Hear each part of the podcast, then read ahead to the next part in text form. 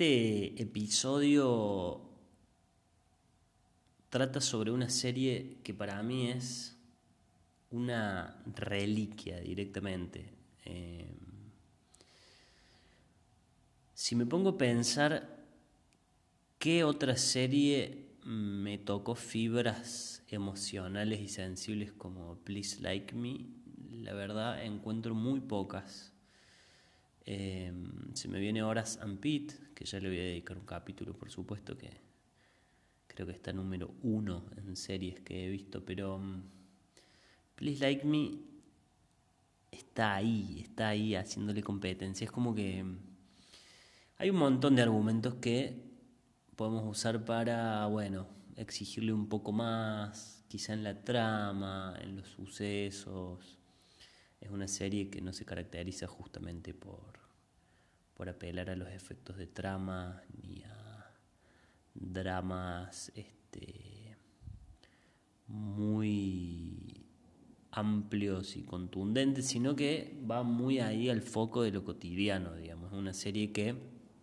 abre grietas, abre surcos en, justamente en la trama de la cotidianeidad de estas personas eh, y revela heridas y revela gracia y revela bueno sutilezas que están presentes en, en la vida cotidiana de un grupo de amigos, una familia, en este caso de clase media, media alta, y nos muestra, es como un espejo de todo el bagaje humano de los vínculos, ¿no es cierto? Es muy sutil, muy fina y tiene un grado de belleza el ojo compositivo de Josh, de Josh Thomas, este, su realizador, su escritor, este comediante australiano que a su vez es actor y actúa de sí mismo un poco, al menos conserva el mismo nombre. Eh, y la verdad que tiene momentos sin tiempo, momentos que conmueven a un nivel, nada, al borde del llanto. Me encontré varias veces, por momentos también riendo mucho. Y enamorado, enamorado completamente de los personajes, de, las derrotas de los personajes, del aire de fracaso eh, y de cómo ellos no pueden consigo mismos y están todo el tiempo en una búsqueda por mejorar y a su vez dejándose llevar por impulsos mediocres, inmorales, cuestionables, caprichosos y a su vez tienen una dosis justa de corazón y de buenas intenciones que nada, los vuelve personajes tridimensionales, queribles, reales, más que personajes son personas y eso es muy difícil de lograr a la hora de escribir un guion. Todos seres deseantes con intereses contrapuestos, esa es como la fórmula para crear un drama y acá son todos seres deseantes con deseos complejos, seres que mutan y que van cambiando y que nunca saben bien lo que quieren y cuando quieren una cosa no es por mucho tiempo. Y eso lo, lo vuelve muy real, muy profundo y muy vivo. Es una, un cotidiano bastante quieto y por momentos estancado y a veces dinámico, sorpresivo. Hay algo del abismo, de lo inesperado y de lo espontáneo que está muy bien trabajado, con pinceladas de humor, de sarcasmo, de lecturas ácidas de la realidad. El, eh, como cómico también le pone algo de la chispa del stand-up y de, de ese ojo fino para leer conductas sociales humanas y, y excentricidades del mundo, ¿no es cierto? Please Like Me es una serie que se hizo, eh, se empezó a producir, o al menos salió este, públicamente en el año 2014, australiana, y cuenta las andanzas de nuestro protagonista Josh, este, que vive con su amigo Tom, un ser bastante despreciable, bastante odioso e irritable y genera molestia constantemente su adormecimiento y su estupidez, pero por otro lado tiene corazón, entonces lo que haremos como ese amigo el que se lo, a pesar de ser súper irritado, irritable o, que te genera siempre este, una sensación de irritación y molestia, por otro lado tiene más permanecer con él. Entonces, bueno, esta dupla con este Josh eh, indeciso, inseguro, insatisfecho, que no sabe lo que quiere, que se está redescubriendo sexualmente y se entrega al mundo de la homosexualidad, de lo gay, y sale del closet y empieza a indagar acá, algo que tiene latente hace años, pero bueno, se atreve de grande a explorarlo. Y las andanzas de estos personajes, bueno, van arrastrando a otros. Eh, Claire, que es la novia de Josh cuando empieza el primer capítulo, que justamente empieza con esta ruptura porque ella percibe que Josh es gay que se termina volviendo después, después tiene como un breve romance con Tom y se termina volviendo mejor amiga de ellos y se, genera ahí como un trío en principio amoroso pero después amistoso. Y ella es el complemento perfecto porque ella es muy impredecible, muy sagaz, eh, muy sarcástica. Por momentos está muy por fuera de todo y tiene una lectura muy original y auténtica de las cosas y a veces está y a veces no está, a veces participa desde su ausencia, ella después en un momento se muda a Alemania, entonces empieza a participar virtualmente de charlas y conversaciones y la extrañan y ella los extraña y en esta distancia vincular se genera también un entramado muy rico, empiezan a aparecer otros personajes, este, bueno, se abre también a otra generación etaria, que es la de los más adultos, los padres de ellos, de Josh en particular, eh, Alan y Rose, que son dos personajes increíbles. Rose con sus problemas mentales y su manía y sus intentos de suicidio y su bipolaridad, esta alternancia entre la casa y la visita a su hijo y el hospital psiquiátrico y estos personajes de los que ella se hace amiga en el hospital, que son Arnold, que es un pibe con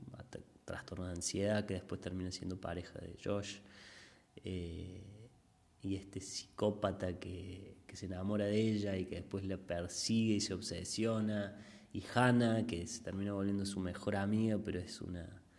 persona directamente abstraída de la realidad, autista, que se autoflagela, ella es Hannah Gatsby, la conocerán esta comediante australiana que se hizo famosa con este monólogo de falso stand-up que presentó en Australia, en donde hace toda una lectura muy crítica sobre los problemas que tiene el humor y la comedia y el bullying, el, humor violento, digamos, y hace todo un, llamado a la reflexión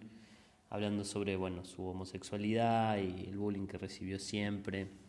bastante tenso el show, pero bueno, fue muy conocido. Ella actúa de sí misma, o al menos se llama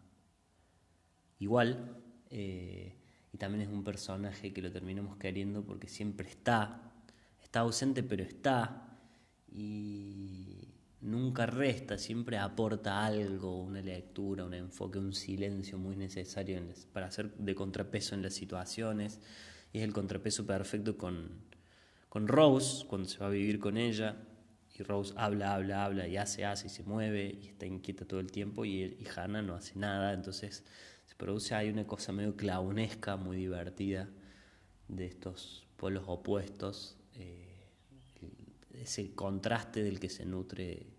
siempre la comedia, y también toma dimensiones muy dramáticas porque sus problemas son dolorosos, realmente dolorosos. Y Alan, que es el padre de Josh, que está casado con Mae, en realidad no está casado, pero está en pareja y tiene una hija.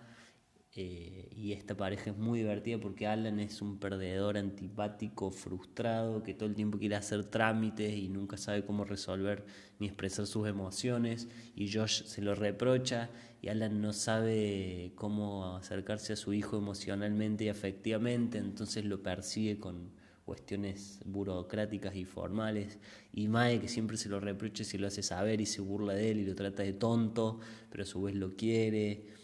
eh, y a su vez Alan que todavía no se pudo despegar afectivamente de Rose, su ex esposa, y ella tampoco de él, entonces se genera como un ir y venir ahí, y este triángulo amoroso entre él y Rose y su actual pareja Mae y ellas dos que empiezan a, a tratar de llevarse bien. Bueno, se producen unos triángulos y unos círculos vinculares que son increíbles, espectaculares, hilarantes, sutiles, sensibles, dolorosos, todo al mismo tiempo. Los personajes son una obra de arte, son el arte de guionar personajes está en esa serie. Eh, la verdad que me, me, conmueve hablar de la serie. Eh, no es una serie mm, en donde haya sucesos que son muy impactantes. Sí hay dos o tres a lo largo que son fuertes, sobre todo el, al final. Eh, pero hay momentos, son momentitos, momentitos sin tiempo, escenas. Eh, plástica y artísticamente también la imagen está muy bien construida, los colores, eh, la foto, la musicalización de los momentos, estas intros cuando ellos empiezan cuando empieza el capítulo que ellos están cocinando o Josh está cocinando y bailan al ritmo de, la música de intro. Es una serie bellísima, bellísima. Siempre situaciones cotidianas y ocurrencias que tienen, eh, como se me viene a la cabeza cuando tienen la gallina y la crían para comerla y no se animan a matarla y sufren y lloran al matarla y después hacen una comida y la quieren homenajear pero no saben cómo porque no son creyentes, entonces no, no saben qué rezar y de repente empiezan a cantar una canción espontáneamente y todos se prenden y terminan cantando todos a coro a los gritos una canción que nada tiene que ver con la gallina pero que es una forma de homenajearla. Ese momento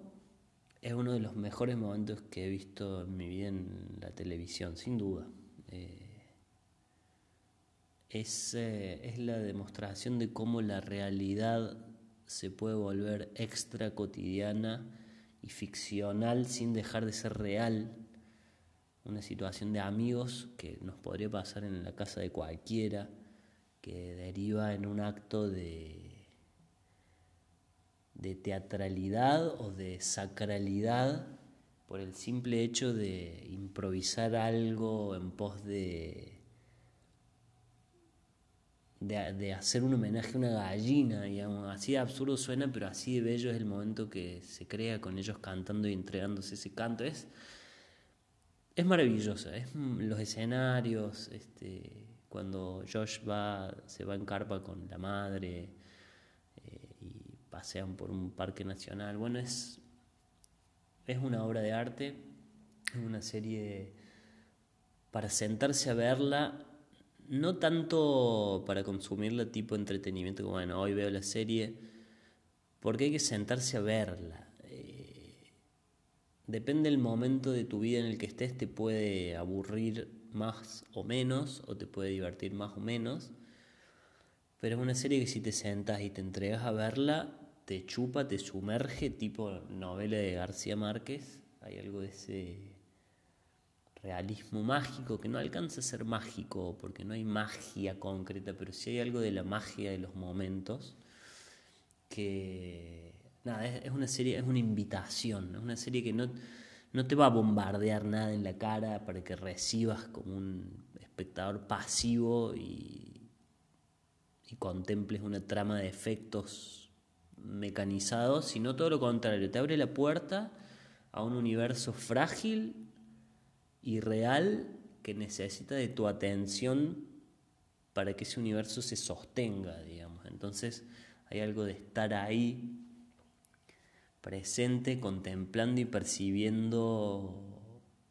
las pausas, los silencios, la duda, la incertidumbre de los personajes. Hay, hay un manejo de la incertidumbre y de la duda en las actuaciones que es alucinante. Me hace acordar a algo que escribí en el libro, en mi último libro, Nuevas Heroínas de la Ficción Contemporánea, cuando hablo de The End of the Fucking World y hablo de cómo, bueno, ellos manejan desde la actuación un registro de,